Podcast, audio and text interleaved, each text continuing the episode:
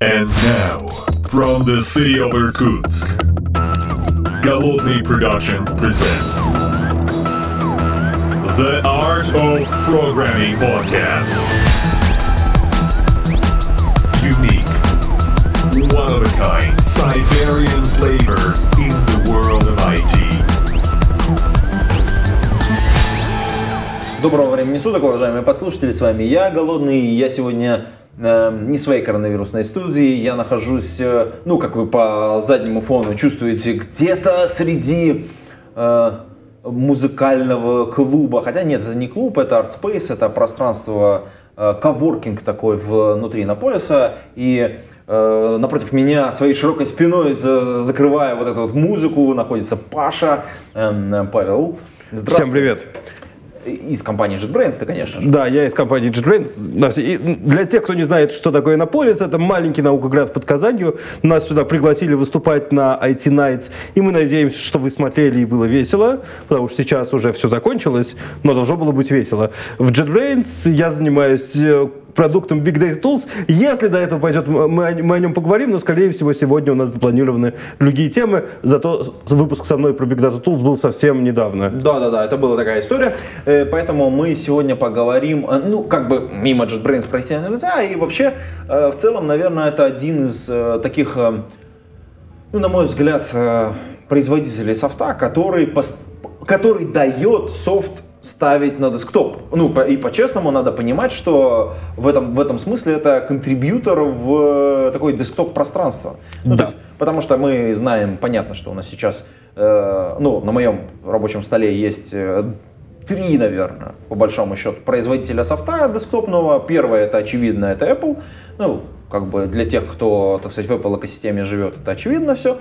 И с ее, соответственно, Objective-C, и, соответственно, как бы всей экосистемой фреймворков, которые вокруг этого всего построены. Есть вторая история, это Microsoft, и, соответственно, для тех, кто живет в экосистеме Microsoft, там все тоже очень понятно. На десктопе э, .NET ну, Core, вот это вот все многообразие Foundation, которое вокруг него построено, все, что дает Microsoft, по большому счету, потому что, ну, он победил, естественно, в, в долгосрочной перспективе. Это эм, эпичная была битва, когда Борланд все слил, как говорят некоторые, хотя надо понимать, что это неспроста так произошло. Я хочу сказать, что Delphi все еще офигенный язык. В смысле, если бы мне сейчас нужно было написать свой десктопный софт, я, софт, я бы реально взял Delphi.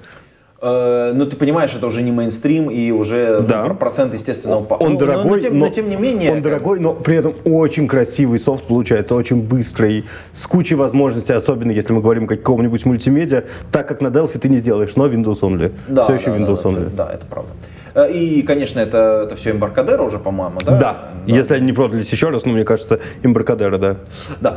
Э, Но тем не менее, да, э, как бы и третий, вот для, для девелоперов, на самом деле, это важная оговорочка, это JetBrains, потому что многообразие тулов, которые вы выпускаете с точки зрения десктоп, ту- ну, как бы, десктопных тулов, это как бы очень важная история, потому что и, соответственно, Toolbox, э, начнем с него, потому Все что... начинается с Toolbox и продолжается куча продуктов, которые вы можете использовать. RubyMine, PyCharm, IntelliJ IDEA, Go- флагманский продукт. Golang, Rider, какой-нибудь Rider for Unity, если вы пишете игры. Вероятно, C-Line, если вы пишете на C или C++.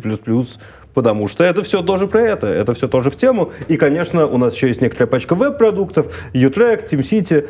Я не уверен, что многие из вас ими пользуются. Я надеюсь, что многие из вас будут пользоваться Space, когда он станет популярным. Но это уже не десктоп, это уже веб, поэтому немножко в сторону. Э, Да, и я почему про, про десктоп хотел поговорить сегодня. Прости, пожалуйста. Я внезапно сообразил, что мы забыли одного очень большого и важного производителя десктопных приложений. Это компания Adobe, и наверняка А, ну да, у тебя тоже есть. тоже, да. да, да, это и это, соответственно, C++. Да, Или- плюсы, да, естественно, да, да. Но тут важный момент. Да, кстати, они на Apple, на Mac, на, Да, на Windows, да, на Windows, да.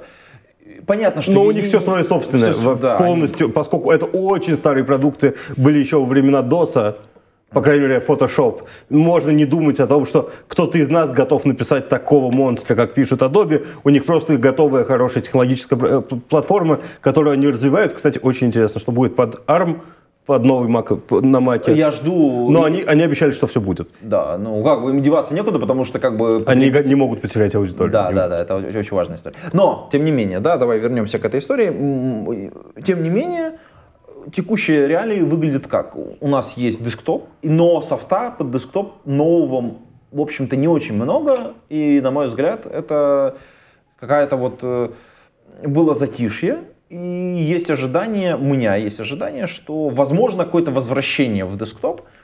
И вот давай на эту тему поговорим. Что у нас вот в этом, в этом направлении есть сейчас текущего? Слушай, я хотел сказать насчет затишья. Мы вообще сейчас же живем в эре терминалов опять. То есть раньше у нас в какой-то момент был десктоп, когда у нас стали мощные компьютеры, а теперь у нас опять не мощные компьютеры, в том смысле, что наш десктоп это на самом деле браузер, это электрон может быть или просто браузер, и мы заставляем другие сервера для нас что-то считать, у себя только интерфейсики рисуем. Но тяжеловесный софт так не работает. И вот об этом стоит говорить, что то, что не умещается в браузер, должно как-то работать на десктопе. Вряд ли Adobe когда-нибудь перенесет Photoshop в веб. Это... Ну, эксперименты, как бы там какие-то да, лайтовые вещи. Но, но они, это не полноценный да, Photoshop. Это правда, Полноцен... правда, там, там, там есть что-то вроде Creativity Suite, я забыл, как оно называется. Там ну, что-то это есть. Пакет, это, это пакет, на самом деле. Я забыл, в вебе у них есть свой продукт, я забыл, да, как да. он называется, но он не полноценный, не такой мощный, без плагинов, как, как понятно в вебе. Поэтому давай поговорим действительно про десктоп. Вот, что у нас есть? Подожди, Еще подожди, раз. давай начнем ну, как бы с электрона, потому что как бы да. раз ты уже его упомянул. Да, давай, бы... давай поговорим про электрон. Э, что я нас... считаю, что это, это, это отстой. Потому что? Потому что, черт, он, э, ну как бы Блин, я даже... Я думаю, это религиозное. Правильных слов подобрать не могу. Ну да, во-первых, как бы это, конечно, религиозная история. Я все не могу смириться с тем, что электрон, ну, во-первых, это бокс, который как бы ты, ну, такой как бы не особо контролируешь и не понимаешь, что там происходит. Ты не можешь его оптимизировать, он медленный. Э, Подожди, ну, там внутри, там, что значит, что он медленный? То есть, ну как бы, ты можешь обвинить в медленности JavaScript, но это очень несправедливое обвинение. Если посмотреть на то, что сейчас происходит в экосистеме, VP8 отличный движок, который хорошо оптимизирует, GraalVM.js офигенно оптимизирует JavaScript, э, можно плохо написать на JavaScript, конечно ну, да, же. Да, да. Но нечестно обвинять движки, в, то, в которых уже и JIT появляется, и все на свете, что они медленные. Они работают очень хорошо. И более того, в Kotlin комьюнити есть человек, которого зовут Александр Нозик, который топит прям за тяжелый фронт на Kotlin.js. А Kotlin.js, обрати внимание, это не просто ты на JavaScript пишешь со всеми оптимизациями. Ты пишешь на Kotlin и транслируешь JS. Для тебя это немножко закрытая штука, ты даже на самом деле не знаешь, насколько оптимальный код у тебя генерируется. Там работает лишейкинг, ну, который Dead Code Elimination в compile тайме. Но, в принципе, он говорит, Александр говорит, что это работает очень хорошо, у него тяжелые расчеты на фронте, поэтому я не уверен, что это прям плохо. Но всегда можно найти что-то, что будет тяжело. Ну, типа нейросеточки у тебя, если ты не уйдешь в натив куда-нибудь, быстро на JavaScript работать не будут. Ну, Все-таки... это, да, это, это правда, да. Ну, давай, окей, окей, хорошо. Э, есть софт, который мне нужен, я его использую, но и он написан с использованием э, электрона, и он очень тормозной. Вот как бы есть люди, которые, которым Java не нравится, и им, соответственно, не нравится, что вот IntelliJ IDEA, ну, JetBrains выпускает продукты, написанные на Java, в общем-то, в основе своей, и они медленные, жрут много памяти. Так вот, по сравнению с электроном, это, как бы, мне кажется, как бы вообще небо и земля, потому что вы своим софтом очень серьезно занимаетесь, э, очень много оптимизации и всего остального. Я прям вижу, насколько много работы вы делаете. И в этом смысле, да. как бы, когда я пользуюсь вашими продуктами, допустим, и пользуюсь продуктами на основе электрона, я прям вижу разницу просто сумасшедшую. Либо там отсутствует нужное количество экспертизы для того, чтобы написать качественный софт, ну, поверх электрона, да, либо, либо сама технология не предполагает вот таких вот оптимизаций. Мне кажется, ну, я некомпетентен, честно говоря, говорить за электронных разработчиков. Мне кажется, что Просто чтобы сделать настолько же качественный софт, ты должен вложить столько же человека лет. Ну, условно говоря. Чуть меньше, чуть больше, допустим, даже на 10% меньше. У кого, кроме нас, объективно говоря, есть такие ресурсы? Что, чтобы, ну, да, чтобы сделать настолько же круто. Мы слишком давно этим. Ну, то есть ID отпраздновала 20-летний юбилей. Ну и надо понимать, что вы один из крупнейших контрибьюторов в, в, В Swing вообще. Swing вообще, да. И, мы и у нас есть своя собственная JDK, которая называется, ну окей, свой собственный GRE, который называется GBR. Слишком много экспертизы сконцентрировано в JetBrains, но понятно, что Microsoft себе может позволить примерно то же самое, если Ну, захочет. это правда, Просто да. придется еще много, много лет на это убить. Они, конечно, будут контрибутить в VP8 и куда там еще нужно, пока у них не станет так же хорошо. За это время мы уйдем еще немножко вперед, я надеюсь.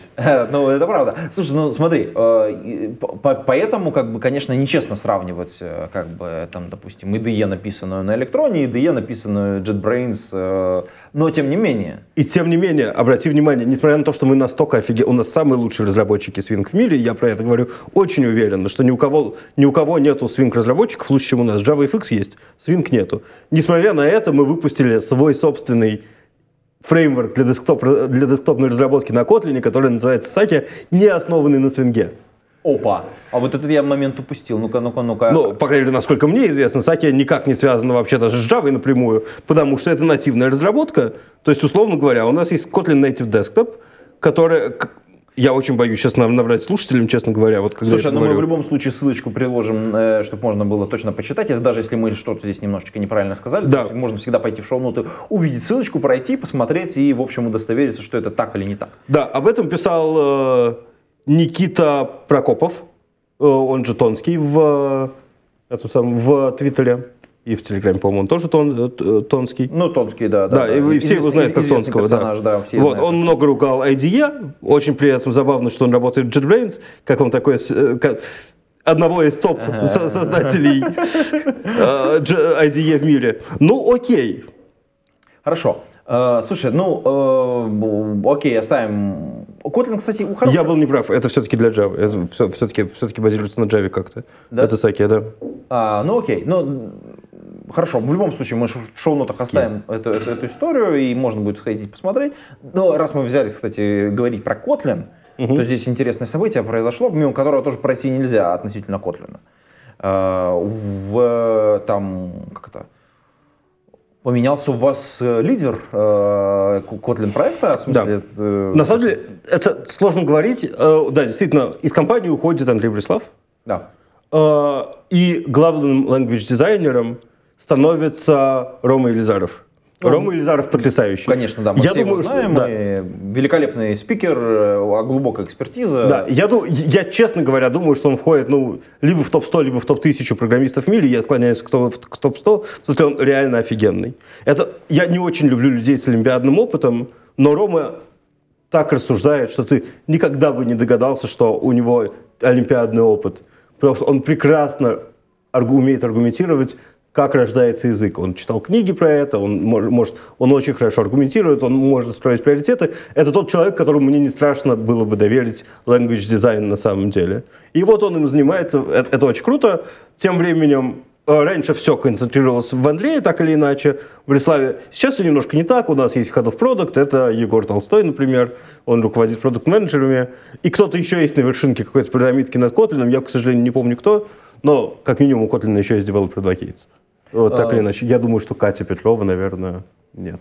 Нет, Нет, не нет, Катя. мне кажется, Она, нет. она- она- она точно адвокат, но я не уверен, тем ли Да. она адвокат. А, Слушай, а, тут э, тоже интересный момент. Эм, Вот, вот эта смена, а, понятно, Бреслав в последнее время стал больше времени уделять некоторым социальным э, таким явлениям. И все мы помним бомбический его, ну, один из бомбических докладов э, по поводу девочек.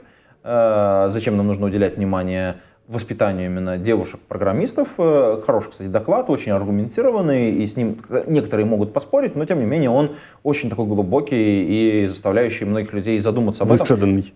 Если мы, кстати, найдем э, ссылочку, то по- положим в шоу-ноты, можно будет по- посмотреть этот доклад и возобновить, вспомнить всю эту На дискуссию. TeamLead если мне не изменяет Да, был этот доклад. По-моему, на TeamLead был, да. Где-то через полгодика, наверное, Да, узнаем. ну, я думаю, ему нужно отдохнуть. У него были тяжелые 10 лет JetBrains последние. Это разработка Котлина с нуля и до очень мочевого состояния. Поэтому, ну, я не удивлен, что человеку нужно отдохнуть. Я бы на его месте хотел отдохнуть тоже. Слушай, ну давай зафиксируем вообще достижения Kotlin э, в мире, да? Давай, Давай. э, давай. Ну, во-первых, как бы язык сам по себе состоялся, да? Он так или иначе летит, и он заадопчен каким-то количеством банков, каким-то количеством крупных организаций, и будет адоптиться дальше, мы над, мы над этим работаем. А, теперь... э, Топ-язык на Android-платформе. на Android-платформе, да. Ну, это главное, я считаю, достижение, на Да, самом деле. это- Это главная победа. Да, спасибо, че- спасибо за помощь Гуглу. Ну, Конечно же, Понятно, они- они, да. поверили, впустили. Да. И в некотором смысле это же... э, они побоялись они вот этой вот истории с э, Java, потому что как бы мы же понимаем, что вообще это уход из- из-под удара... Я, честно говоря, думаю, что у них теперь есть всегда план Б. Даже если с Oracle... Сейчас же последние уже... Последние суды с Oracle идут. Уже А, дальше некуда. Дальше уже некуда, да? Мгм. Сейчас по Верхов- Верховный суд все, как, как решат, так решат. А, так вот, если что-то пойдет не так с Oracle, они всегда смогут, если что, выкинуть стандартную библиотеку одну и вставить другую. Это моя гипотеза, я ничего не знаю про внутреннюю политику Oracle, но мне кажется, что это очень удобно. Первое, ты избавляешься от джавовых API, как таковых, делаешь какие-то альтернативные, а поскольку уже все на Kotlin, людям даже код придется не менять, потому что ты что-то за каким-то фасадом поменяешь. У тебя же и так главные всякие абстракции в Android, это всякие activity, intent Да, и все да, такое. да. К JVM они уже как таковые отношения не имеют. Весь этот код можно будет не менять, и это потрясающе. Может быть, у них будет простой migration path, там, я не знаю, если у тебя какие-нибудь есть thread-пулы, Ну, какие-нибудь на самом деле, я считаю, скажут, что это феерический продолб э, Oracle, если честно. Ну, то есть, потому Поссориться что... с Гуглом? Ну да, поссориться. Ну, я- на, на такой, на такой, как бы, очень минорной, как бы, истории, и поссориться очень, очень сильно. На этом можно очень, очень сильно заработать, понимаешь? Ну, То есть я, я в некотором плане, если они заставят Google заплатить за каждый девайс, на котором установлен Android, Google отдаст очень много денег. Да, но это одноразовая акция. а, то есть, как да. бы... та- и, та- та- и им и после этого Google еще погорит, потому что им придется срочно что-то менять или продолжать платить. Ну, то есть, как бы, да, либо они будут продолжать платить, а быстро поменять это все равно не получится. Ну, так или ну, иначе. смотри, там... Но а, как, как бы да. Эм, Что я думаю про, про Ларри вообще? Ну, я ничего хорошего про него не думаю. Я не думаю, что поглощение Сана было сделано хорошо. Ой, это да, некрасивая история. Э, да. И не только некрасиво, но еще и немножко глупо. Ради чего купили Сан? Ради железа. Где сейчас сановское железо? Никто не знает. Ну, в смысле, оно не является супер популярным.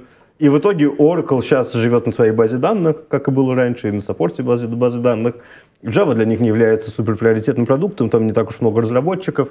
И че, у них облако, если бы Ларри задумался об облаке тогда же, когда это сделали все остальные, они были бы Они намного выше, чем намного сейчас. выше, конечно, И да. Так что, как бы, Oracle не может похвастаться, кажется, историей офигенных решений, но они могут заливать проблемы деньгами, и это у, них, у них это неплохо получается. Они умеют получать деньги, Ларри в этом супер молодец, и они могут их как-то использовать, как считают нужным. Мне ли их судить, когда они в плюсе, а я нет?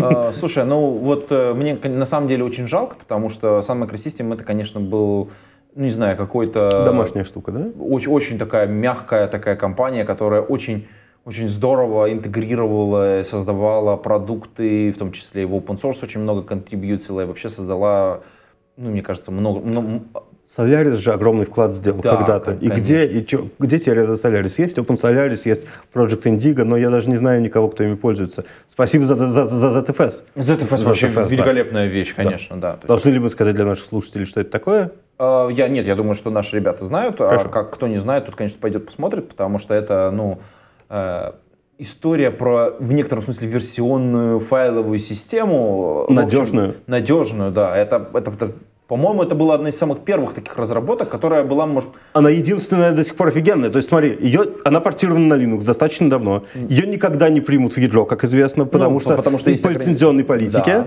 Да. Потому что мы не уверены, что она навсегда останется бесплатной, открытой и это доступной. правда. А, И тем не менее, многие люди себе ее устанавливают и делают ее рутовой, потому что это очень безопасно. Какие есть альтернативы? BTRFS. BTRFS то же самое, как бы по задумке, но работает намного хуже, чем Zoll, ZFS on Linux. И Поэтому я не знаю никакого продакшена, который живет на, BT, на, на BTRFS. Увы. А тут мы портировали аж файловую систему с другой операционной системы, и ей пользуются в продакшене. Это, по-моему, по-моему, это невероятное достижение, честно говоря. Очень круто. Э, Так, ну что мы, мы имеем, да? Э, Давай Давай, по- вернемся, вернемся Десктоп, обратно. десктоп. Не, подожди, мы должны закрыть э, все истории вокруг Котлина, потому Да. что как бы очевидно, А, да. что большим достижением является в интеграция в, со Spring. Потому что эта история, Spring поверил, ну, комьюнити Spring поверил, Pivotal, ну, ВМВ, неважно. да. Да, ты, что, что типа Kotlin это да, это, это, это мощно и это имеет смысл. И Да. то, что мы сейчас видим со стороны Джоша Лонга, это как бы это же рупор э, как бы Spring Community. Да. Его все любят, его все знают, очень многим нравятся его доклады, многие на него смотрят, и он говорит, что надо продолж- продолжать внедрять Kotlin. Надо понимать, что здесь очень много заслуги JetBrains и несколько, с моей точки зрения, меньше Pivotal, потому что этот JetBrains сказал, что наш язык должен быть очень хорошо совместим с Java. И, это- и именно это обеспечило возможность э, легко интегрировать Spring с Kotlin. Там, по сути, интеграция это вся простая.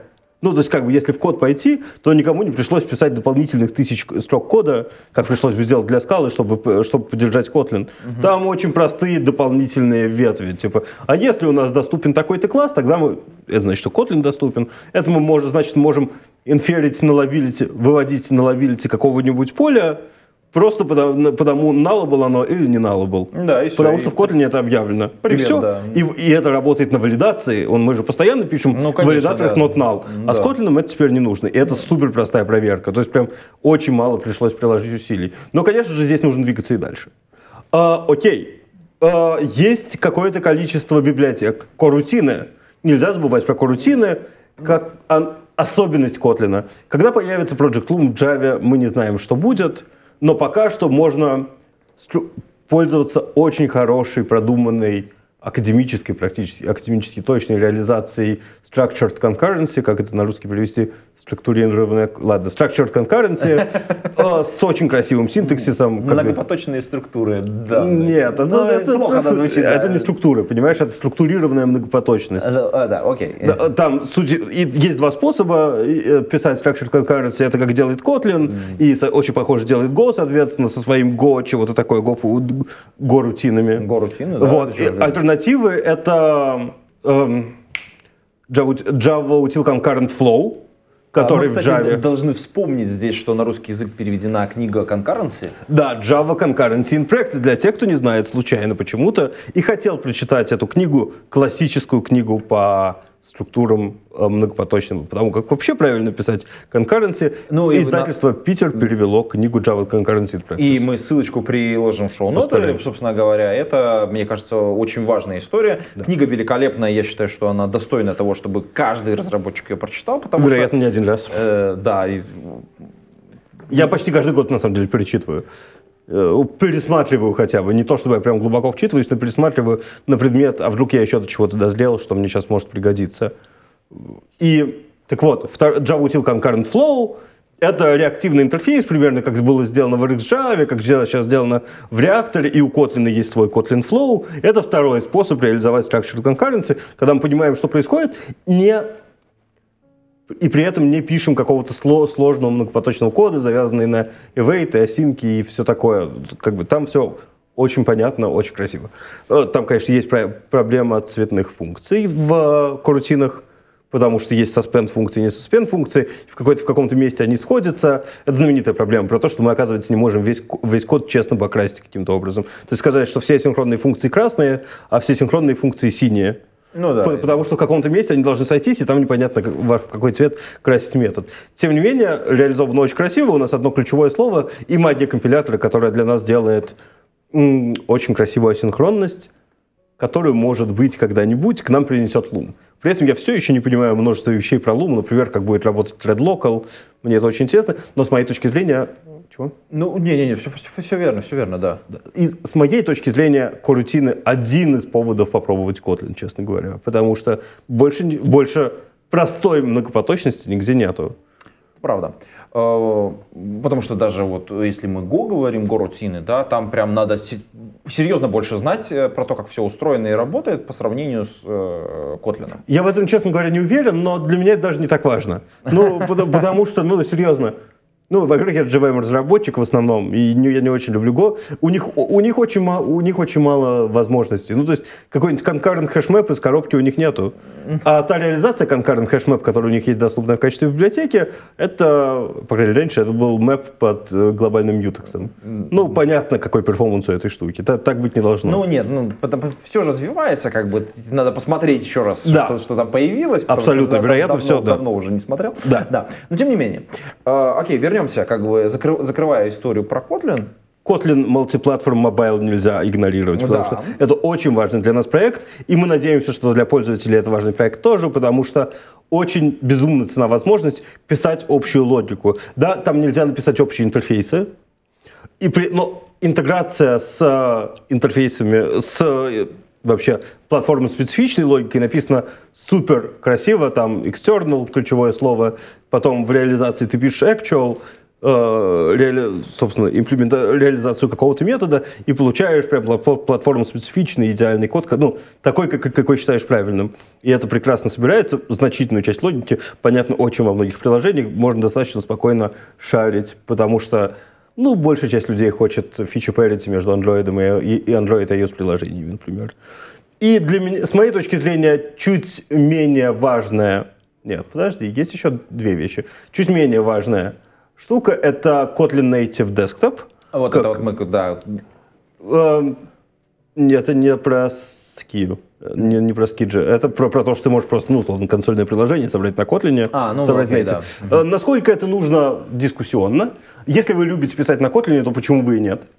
Если нет, тогда, вероятно, у вас есть любой выбор, Go, Rust, э, Java, все что угодно. Ну, там вопрос, если вам нужен бинарник, тогда сырая Java вам не подойдет, но, вероятно, можно использовать GraalVM Native Image для этого.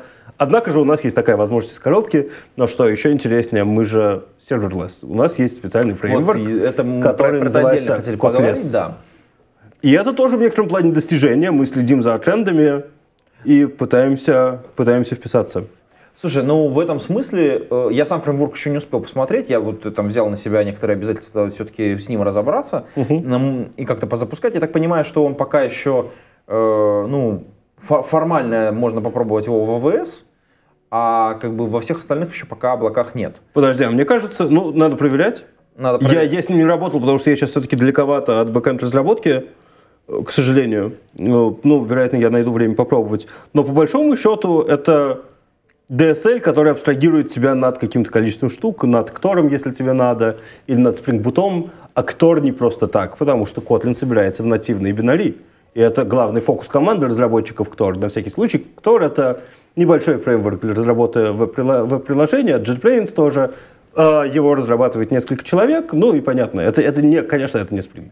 Конечно, это не Spring, но это микрофреймворк, к которому можно подключить примерно все, что угодно. То есть, как бы на моей памяти, вот мой бывший кохост подкаста, Слава Артемьев, за один день написал очень хороший адаптер Кавки, который делал ровно все, что ему было нужно, потому что очень продуманная система плагинов. То есть, ты берешь, берешь, пишешь экстеншн, и, и все. Прикольно. А, актор мультиплатформенный, поэтому если ты найдешь мультиплатформенный многоплатформенный, мультиплатформенный э, клиент Кавки, то ты сможешь его туда втащить как мультиплатформенный и сразу собрать свое приложение в нативный бинарик.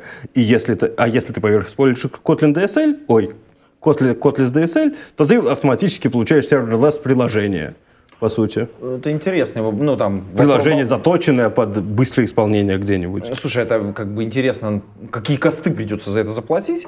Но это мы Ну. пока давай оставим за скобками. Я думаю, что мне нужно все-таки вот больше подготовиться к этой истории. Мы Окей. вернемся к ней, когда я буду так, э, более в матчасти подготовлен, потому что у меня есть ряд вопросов, как это все дело запустить. Можно ли вот вокруг этого потанцевать для того, чтобы работать вместе параллельно, например, со, Spring, со Spring, и, допустим, э, смогу ли я это запустить в Яндекс Облаке, потому что мне это интересно. Может Даже быть, это даже нам интересно, но я не могу говорить, не знаю. Окей, хорошо, да, давай оставим эту тему. Да, ну, э, в принципе, наверное, да, вот такой большой вклад в язык, и Брислав, конечно, вот с таким результатом уходит. Это, в общем, достаточно большое достижение. Да. Мало кто может похвастаться подобным. Ну, Керниган и Ричи. ну, окей, да. Нет, да. смотри, любые создатели языков, которые все еще живы, могут этим похвастаться. Ну да, но их, опять же, немного. Да, но, живых языков-то разве я обчелся? Ну да. Что у нас сейчас самое крупное? JavaScript, наверное, да? э, Но это Самый нечестно. бурно-бурно растет, на, са- на самом деле. А я боюсь, он уже и самый крупный. Самый крупный? Я, я не знаю, я, ну, надо проверять. Но я бы, надо, можно зайти в какой-нибудь рейтинг типа Тиоба и посмотреть, но он точно будет на первых местах. Ну, Где-то на первое, первых. второе, третье, четвертое место. Учитывая то, что за в одном из последних месяцев случайно Python обогнал Java, я вообще уже особо ничему не, не удивляюсь. Э, ну да, это звучит уже, кстати, немножко странно, но да бог с И ним. страшно. И страшно, да, кстати. Но, но это, по-моему, было в октябре, это не за год, это за, за- в каком-то месяце Python оказался популярнее. А Kotlin э, занимает, э, находится на первых ролях как раз по скорости роста. Где-то там в первых местах. Э, По скорости роста это рейтинг RedMonk. Он такой меряет, и меряет он это, кажется, по гитхабу. Проблема в том, что все, все Ну очень да, спорно. да. Теобы спорно меряют, они потому что меряют по Короче, вакансиям, поисковым метрики, как запросам. всегда, да. То есть... На- да, ну, нужно выбирать ту метрику, которая вам нравится, и апеллировать ей. Ну да, да, да. Что, э, когда я говорю первое место, второе место у Python за октябрь по рейтингу Теоба, многие считают рейтинг Теоба вообще неадекватным. Да. Хорошо. Все-таки давай вернемся к десктопу, потому что у нас Да. эта тема как бы была заявлена, как-то анонсирована, и давай вокруг этого всего потанцуем. По большому счету, вот у нас есть, э, мы, мы- мы упоминали... э, Электрон. Электрон, Мы да. упомянули Skidgy, которая наш новый фреймворк. Ну, понятно, упомянули Swing. Э, да. Нельзя не упомянуть SVT, раз уж мы говорим про Java. Очевидно, да. Э, Я не знаю, насколько он жив при этом. Ну, ну, ну Eclipse жив, поэтому так или иначе, Жив, да. поэтому... Так или иначе он есть. Э, В каких еще языках что есть? Значит, есть Python, Питон, да, SpyQt. с- Spy- да, да, очевидно. PyQt э, прикольно, можно на питоне собрать приложение Qt, оно будет Да, да, да. нативно выглядеть в любой операционной системе. есть, очевидно, еще пока. Qt? Да, сам Qt есть, Да. э, который плюсовый, Да, да, плюсом да. Ну, мы, раз уж мы сказали про Delphi, ну, окей, пускай будет Delphi, не знаю, кто ли в реальности на нем пишет. Да. что еще? Ну, кастомные фреймворки, как у, как у Adobe. Э, Это правда, очевидно, да. Э, Много кто таких штук делал. Э, И причем, мне интересно, я думаю, многие новый софт уже делают на Qt, если надо. Ну, типа, если нужен десктоп интерфейс, очень логично делать на Qt, потому что он на всех операционках смотрится красиво и нативно. Ну да. Больше этим не может похвастаться почти никто. Ну, может быть, SVT к этому приближается, но не идеально. Не идеально. Я помню куски, вот я работал когда-то, 5 лет работал с SVT, и, в общем, он неплох, но, но, но- но оставляет желать лучшего. Что еще у нас есть? Я что-то вот Rust, Go, новые языки, я не знаю, чтобы у них что-то на них делали. В основном все сконцентрированы на бэкэнде и на м, серверных каких-то возможностях, потому что мы, мы, в общем-то, планомерно ушли в облака. И вот я, поч- почему меня эта история волнует, мы туда ушли, мы туда ухнули, и в облаках, конечно, все хорошо. Ну, кажется, что облака нам предоставляют очень хороший experience с точки зрения э, серверных мощностей, и это был главный фокус в развитии всех продуктов, потому что мы через облако получали доступ ко всему, и вот э, доступ последняя мире до клиента, она, конечно, сильно сокращалась.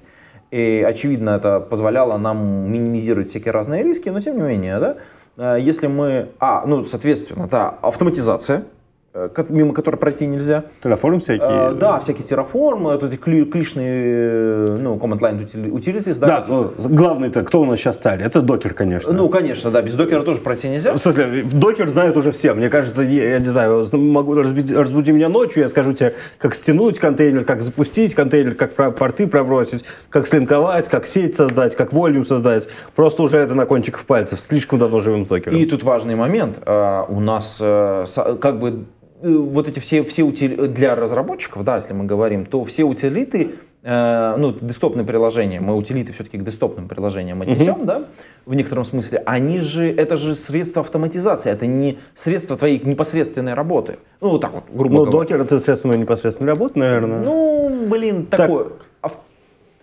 Не поймешь, он и там, и там, потому что... Да, окей. С одной стороны, мы собираем докер-образы как просто штуку, которую можно запустить и иметь предсказуемую работу. С другой стороны, мы в докер упаковываем что-то для локальной разработки, потому что нам так удобно. И это становится не средством в автоматизации. Мы реально руками иногда набираем Ну, докер-ран или пишем докер-композ какой-нибудь файл. Да, да, да, да. Но с другой стороны, вот эти утилиты, они постепенно их какой-то новый рассвет произошел. Помнишь, когда был, была- был какой-то момент, когда ко- Command Line Utils были вот прям, знаешь, не в части. Я не помню, потому что я линуксоид. Я, всегда, А, да. я, я обожаю баш. У меня я пишу автоматизацию на баш, на баше много разного, много всего. То есть как бы чуть ли не сайты могу парсить на баше, я знаю всякие JQ, утилиты. Ну, я много чего делаю в баше, потому что не так проще. Я его А, знаю JQ лучше. отличная, конечно, вещь. Ну, JQ это Command Line интерфейс для работы с JSON. JSON, да, библиотечка очень удобная. Это даже не библиотека, это прям полноценный, полноценный CLI tool, который с языком своим, почти как AWK, только для JSON. А, но я, я знаю и SED, и CAT, и все остальное, и из всего этого собираю пайплайн. У меня даже есть ответы на Stack Overflow по башу, где абсолютно дикие комбинации придумываю, как можно испо- использовать баш, чтобы решить какую-нибудь проблему. Мне нравится баш. Но я тоже, я замечаю, что в последнее время возникает все больше утилит, написанных на новых языках. Ну, это Go говорим. и Rust. Go, Rust и... И, наверное, все. Одна утилита написана на Haskell, это shell check. Shell check, я прям очень рекомендую. Если вы пишете shell скрипты зачем-то, то обязательно нужно их прогонять через check. Он написан на Haskell, он офигенный. В нем куча диагностик, многие ошибки популярные он может исправлять сам, может просто репортить, лишние скобки, не хватающие скобки, не- неправильный синтаксис, еще много чего. Очень мощная штука. То есть у них прям есть онлайн-версия, если не хочется ставить себе О, локально прикольно. shellcheck.net, но есть и клитул, который можно себе поставить, он написан на Haskell. А, Это, но это, кажется, единственный тул, написан на Haskell, который я знаю. Конечно же, Ansible написан на Python, и Ну. много другого софта написано на Python. Это HTTPie, который HTTP клиент за место курла. Наверняка еще что-нибудь есть, что я сейчас не вспомню там.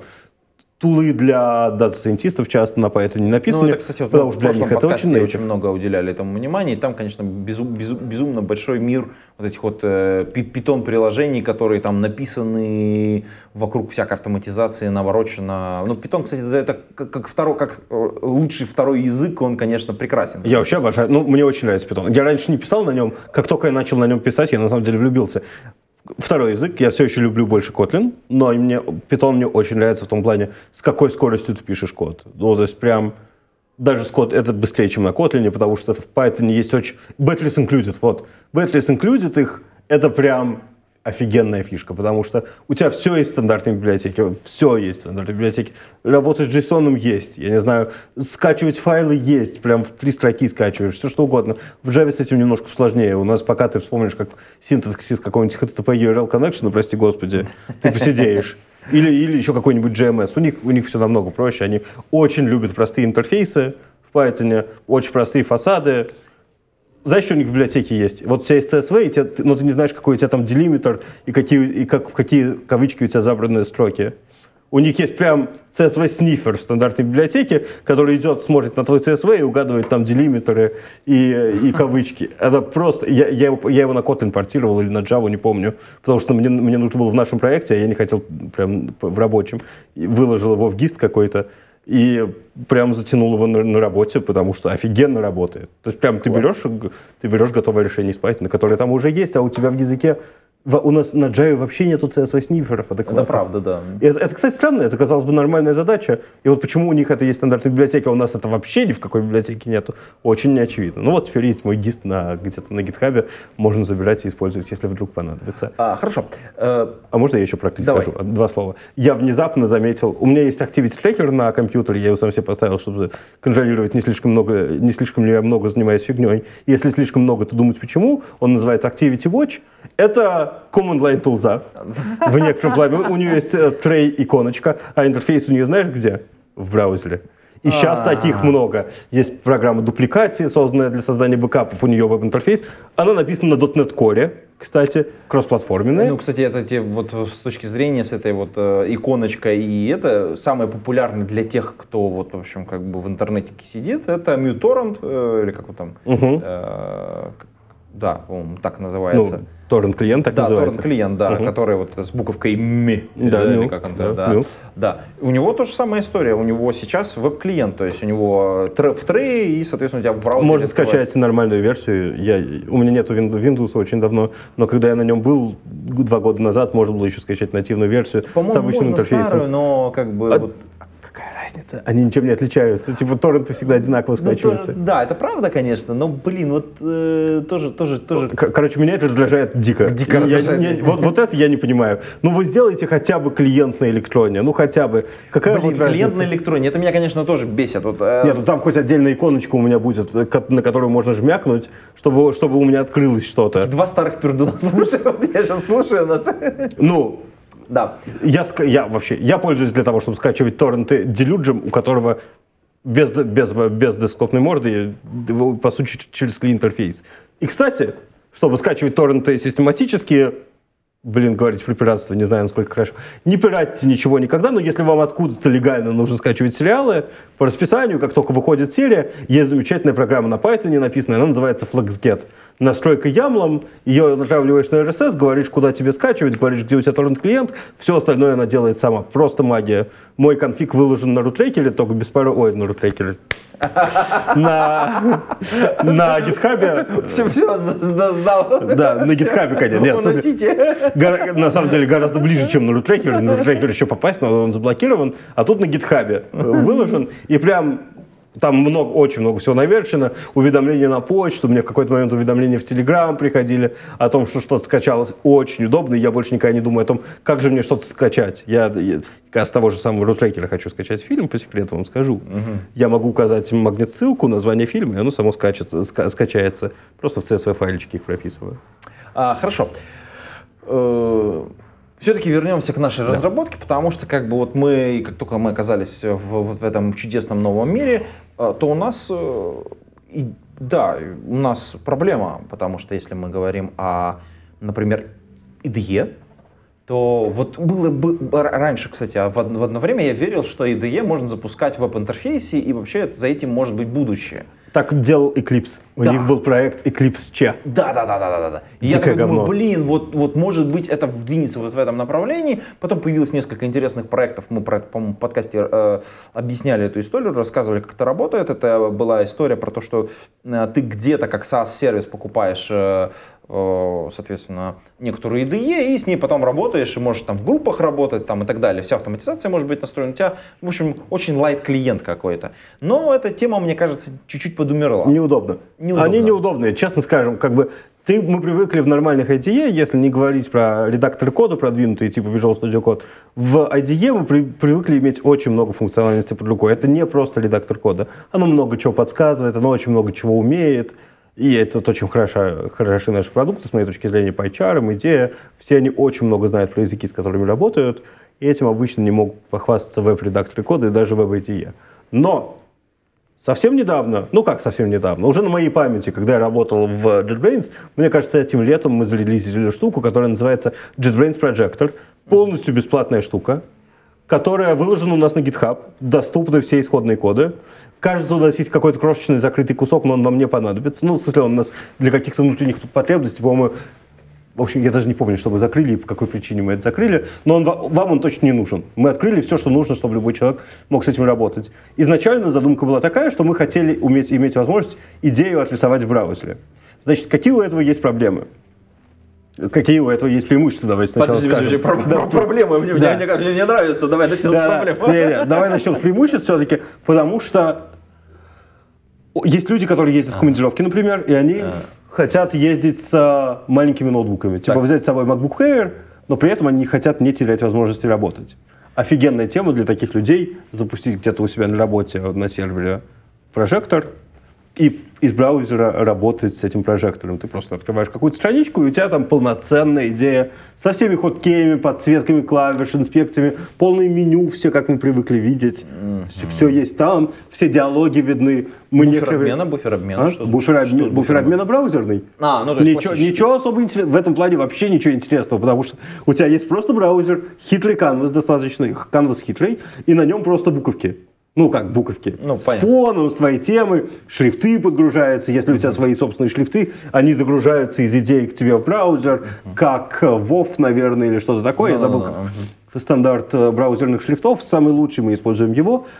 Ты получаешь практически native experience, что работает не так. Э, в браузере. Э, Ctrl-W, э, расширить выделение. Э, Что делает в браузере? Закрывает вкладочку. Да, это правда. Это неприятненько. А Ctrl-Q э, используется для быстрой подсказки в идее, закрывает браузер совсем. Да, это Э, правда. Если мы хотим избежать этой проблемы, то мы можем, то у нас есть электрон приложение, написанное на Kotlin.js. Извини, опять электрон на Kotlin.js, ко всему прочему, Олег Чарухин прям умничка и сделал. А, пост, кстати, был, да. И пост про это был, да. Да, да, да. Надо найти пост, кстати, приложить шоу Постараемся, постараемся. И вот у тебя ты запускаешь электронное приложение, оно пустое. Там есть только список серверов, к которым ты уже подключался, которые запоминаются. То есть он супер легковесный. Ну, то есть там реально один диалог, я не помню, на реакте или чем-то таком. Ты тыкаешь в сервер, к которому тебе нужно подключиться, и у тебя открывается во все окно идея, как ты ее привык видеть с меню идеи. То есть как бы меню идеи тоже отрисовывается, а меню самого электрона спрятано. Все хоткеи практически в электроне запрещены.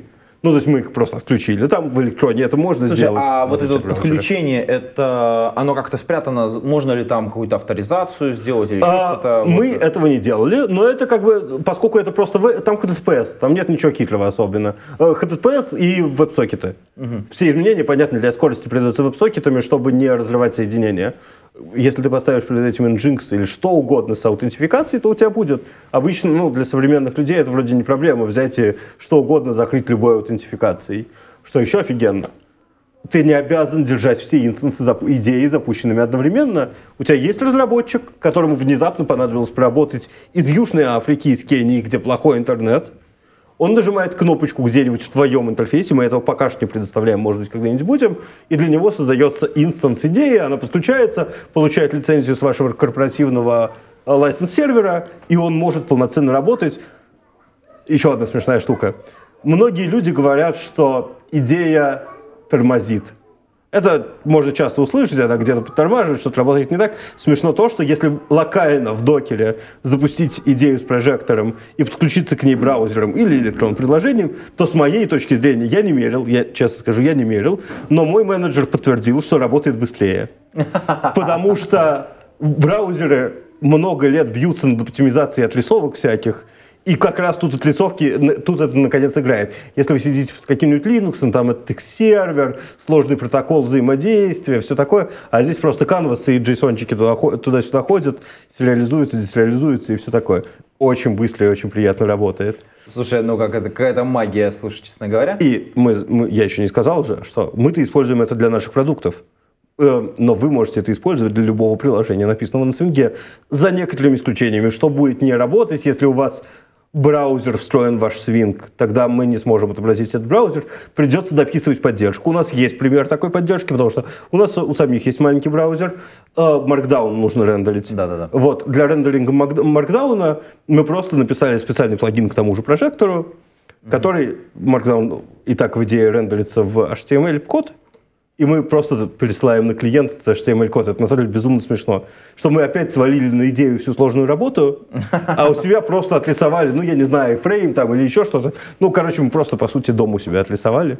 А, Красиво, слушай, Как- красиво. Слушай, ну, во-первых, пост Чарухина надо будет э, сюда при- при- приписать, потому что Да. как бы там интересные подробности почитать. И на такой технической теме, кажется, пора завершаться. Ну, Единственное, что мы сейчас находимся прямо в такой ситуации, что скоро-скоро будет конференция, на которой мы оба с тобой выступаем, Да. а конференция это DevOps. DevOps. DevOps. Да. Эм, Соответственно,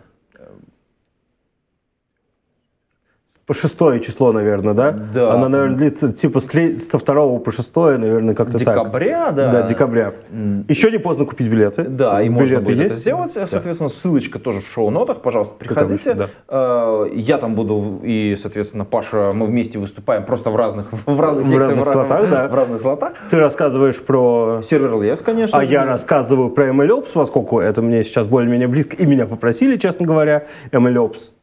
Узнаете, что такое. Это как раз ознакомительный доклад, чтобы все могли прийти и понять, что это такое. После этого я выступаю на конференции с Мордата, мы ее уже упоминали, тоже про с темой про MLOps. Да, а я, чтобы было понятно, на DevOps выступаю не просто с сервер-лес, а с тем, как сервер-лес может помогать DevOps разработке. Ну, то есть, точнее, разработке, которая, так сказать, вокруг об, об- об- омыта, так сказать, DevOps процессами, скажем так. Да. Э, ну, на, этом, на этой ноте... Кажется, сказали все, что хотели. Да, похоже, похоже, пора закругляться, и мы завершаем выпуск этого подкаста. Прощаемся с вами, уважаемые подслушатели. Э, Подписывайтесь на нас в телеграм-канале, который ссылочка есть в шоу-нотах, или э, подписывайтесь на YouTube-канале, чтобы не пропускать, соответственно, наши выпуски. А на этом все. Пейте кофе, пишите Java. До скорых встреч. Пока-пока. Пока-пока. Выпуск этого подкаста выходит при поддержке патронов Александр Кирюшин, Алекс Маликов, Федор Русак, Игорь Кополь, Лео Капанин, Михаил Гайдамака, Ника Бурова, Василий Галкин, Павел Дробушевич, Павел Ситников, Сергей Киселев, Сергей Винярский, Сергей Жук. Спасибо вам большое, уважаемые патроны. А вы, уважаемые подслушатели, можете стать э, патронами. Приходите на patreon.com голодный и поддержите выпуск этого и других подкастов.